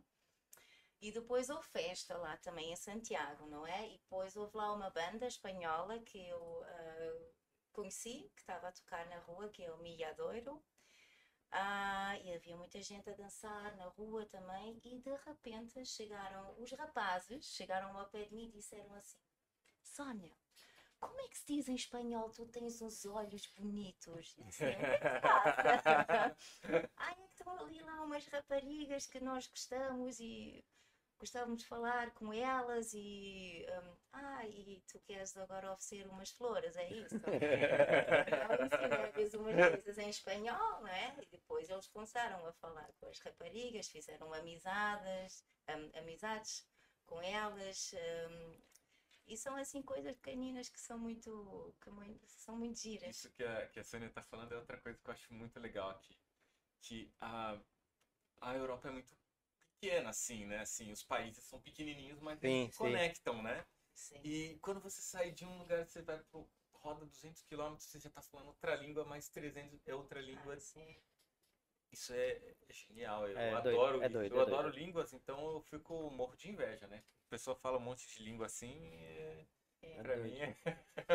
eu adoro. Eu, eu, arrisco, eu arrisco no espanhol, eu arrisco no espanhol. Ah, sim. Nós fizemos. Sônia, Sim. Ainda há muitas. Olha, gente, acho que a gente falou o que dava pra falar em relação a, a- aos jovens peregrinos aí. É, parabéns pela sua iniciativa, né? Iniciativa da, da, da, da associação, muito bacana. É disso que, que o mundo precisa, né, Marco? É isso mesmo. Show de Portugal precisa também. É. Bom. Eu, não, eu tô falando isso porque assim, eu gostei muito da, da sua iniciativa e eu não sei se aqui em Portugal tem alguém que faça isso.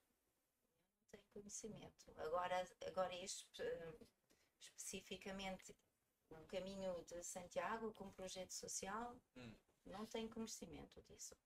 É, também não, legal, né? Eu sei que existe o caminho aqui, a- Sim. existem alguns lugares que tem sinalização do caminho de Santiago, já vi, É. mas eu não sei. É questão de pesquisar. Deve, deve tem, existir uma associação. Fui pro norte, eu vi É. que tem várias, Deve existir alguma, caminhos. alguma associação portuguesa dos peregrinos. Deve existir, Sim, sim. deve Ah, existir. isso sim, acho que é em Setúbal, salvo erro, mas não tenho a certeza. É. É, só pesquisar net. Pesquisar deve ter.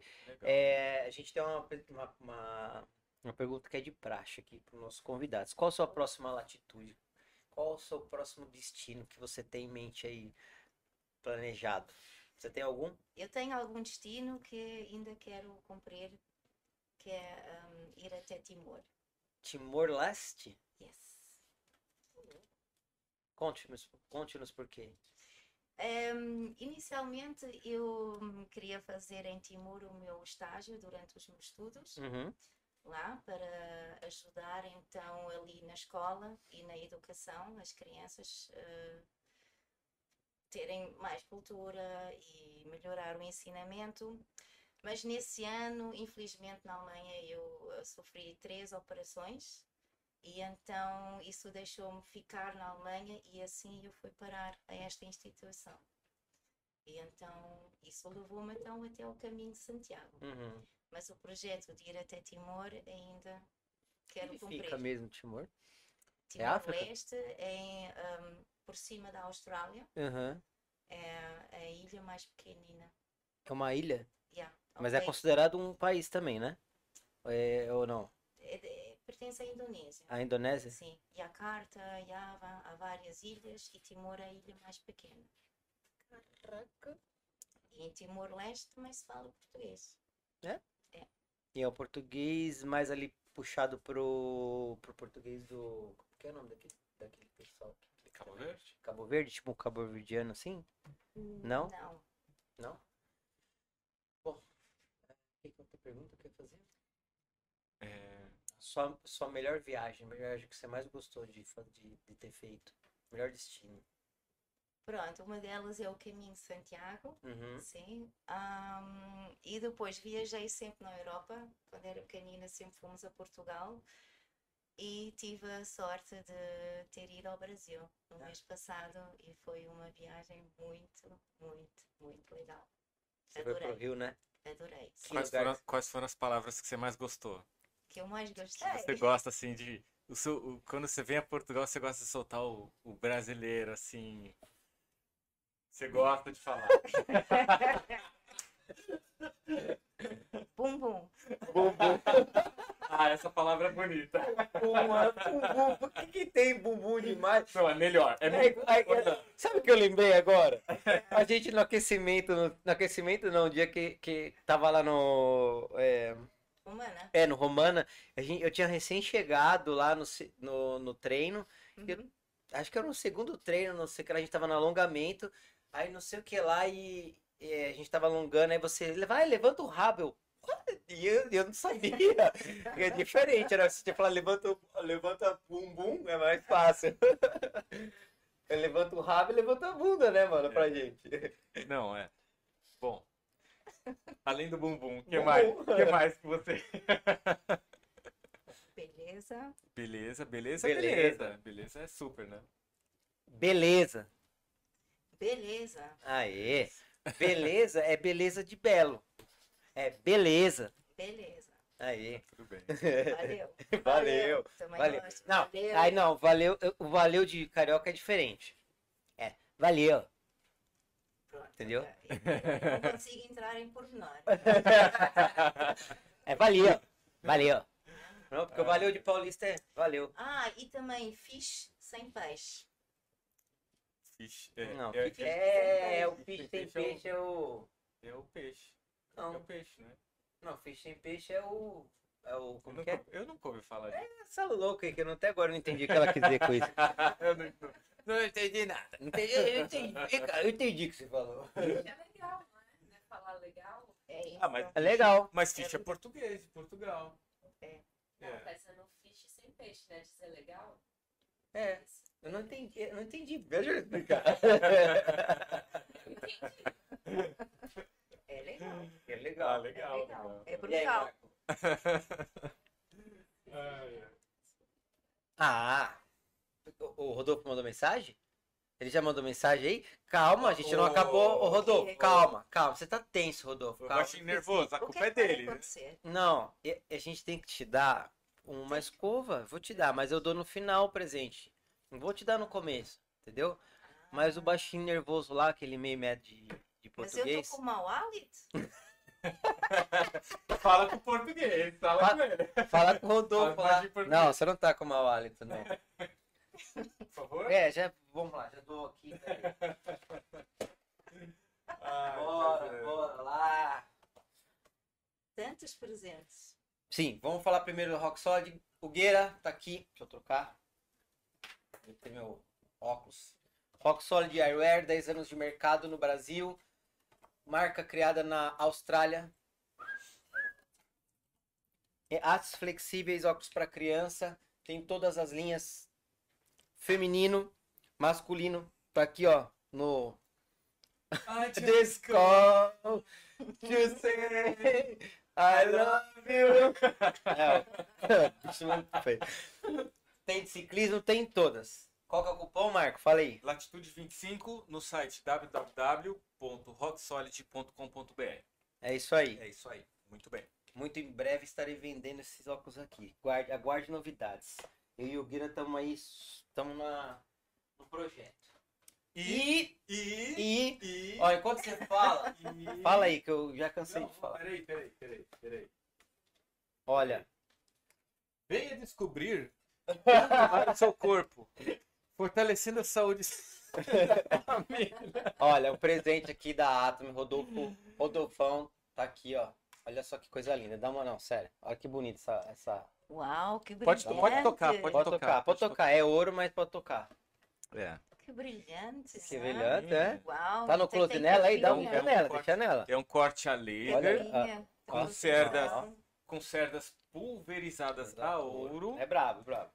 A, a pasta de dente, ela tem um aroma delicioso, um sabor de mel, Ó, entendeu? mas você... Além e não é só isso. Produtos, Deixa- além dos produtos desses, desses em específico, tem a vitamina C, que é uma delícia, não é? Ah, isso eu É já. a sobremesa eu já do Ilan. é boa, é boa, né? É. É, É muito boa. boa. É boa. Às vezes eu uso de sobremesa. E os produtos da Atome você não encontra no Pingo Doce, você não encontra no McDonald's, você não encontra em lugar nenhum. É, Você só encontra com rodolfobarros.pt, Isso. certo? E além... Ou, ou Rodolfo Barros O com S a mais. Com essa mais... E um underline ou underline. underscore, depende muito da forma que você quiser. Mas Isso. tá com ele lá. E além, além de tudo, você ainda pode ganhar um din-din, né? Boa! É... Boa, tchim, tchim. Mas pra ganhar din-din, fala com o Rodolfo, que eu não manjo dessa arte aí não, que Pô. ele é... Porque você tem que se cadastrar, você tem que ter uma conta da Atome. Isso. E quem vai querer essa conta da Atome? É o... O Rodolfo. Exatamente. Mas tem que falar que vira um podcast, porque aí todo mundo ganha, tá ligado? Exatamente. Entendeu? É isso aí. É isso aí. Certo? Certo. É isso aí. Obrigado. Muitíssimo obrigado. Obrigada. Eu logo, logo vou lá apertar sua cabeça no jiu-jitsu, tá? Obrigada. Eu preciso terminar uns negócios. Obrigado Ou ao por contrário. Ah, vai Ah, apanhar, moleque. Vai Ah, Eu apanhar. na sua cabeça. Impressionada, não. O azul também é. É o quê? O azul também é fixe. O azul também é fish? É, é. Beleza. Beleza. Bom, é isso aí. Vamos se despedir. Vamos. Pessoal, muito obrigado por ter é, é, participado aqui conosco. O Isso. pessoal que fez as perguntas. Exatamente. E nós estamos todas as quartas-feiras, às 19 horas de Portugal e às 16 horas do Brasil, por enquanto. Exatamente. E nós temos também o nosso Instagram, que é Latitude Podcast, underline, não, Latitude Underline Podcast. Exatamente. E vocês podem encontrar a gente também no Spotify, Exatamente. Latitude Podcast, o episódio vai estar online amanhã por volta do meio-dia, que demora um pouquinho para eu fazer o Sem upload. problema. Ou no seu melhor podcast, pode ser Apple, pode ser o que você quiser. É. Nós estamos sempre lá. Apple, É, Google e Ama- Amazon também acho que está disponível. Yes. Ok. Tá bom? É isso aí. É... Ah, lembrando, semana que vem Mariana Sanches vai estar aqui. é, Vai estar online no, no horário que o Marco falou. Às Tá, ao 19 vivo, horas. às 19 horas. Mari, esperamos você aqui na próxima quarta e todos vocês que assistiram a gente hoje e que vão aí presenciar aqui a parte de, da moda feminina que todo mundo gosta. O cara tá querendo se vestir de mulher, a mulher dele não deixou. É isso aí, pessoal. Um grande beijo. Até já. Tchau. Tchau. Tchau.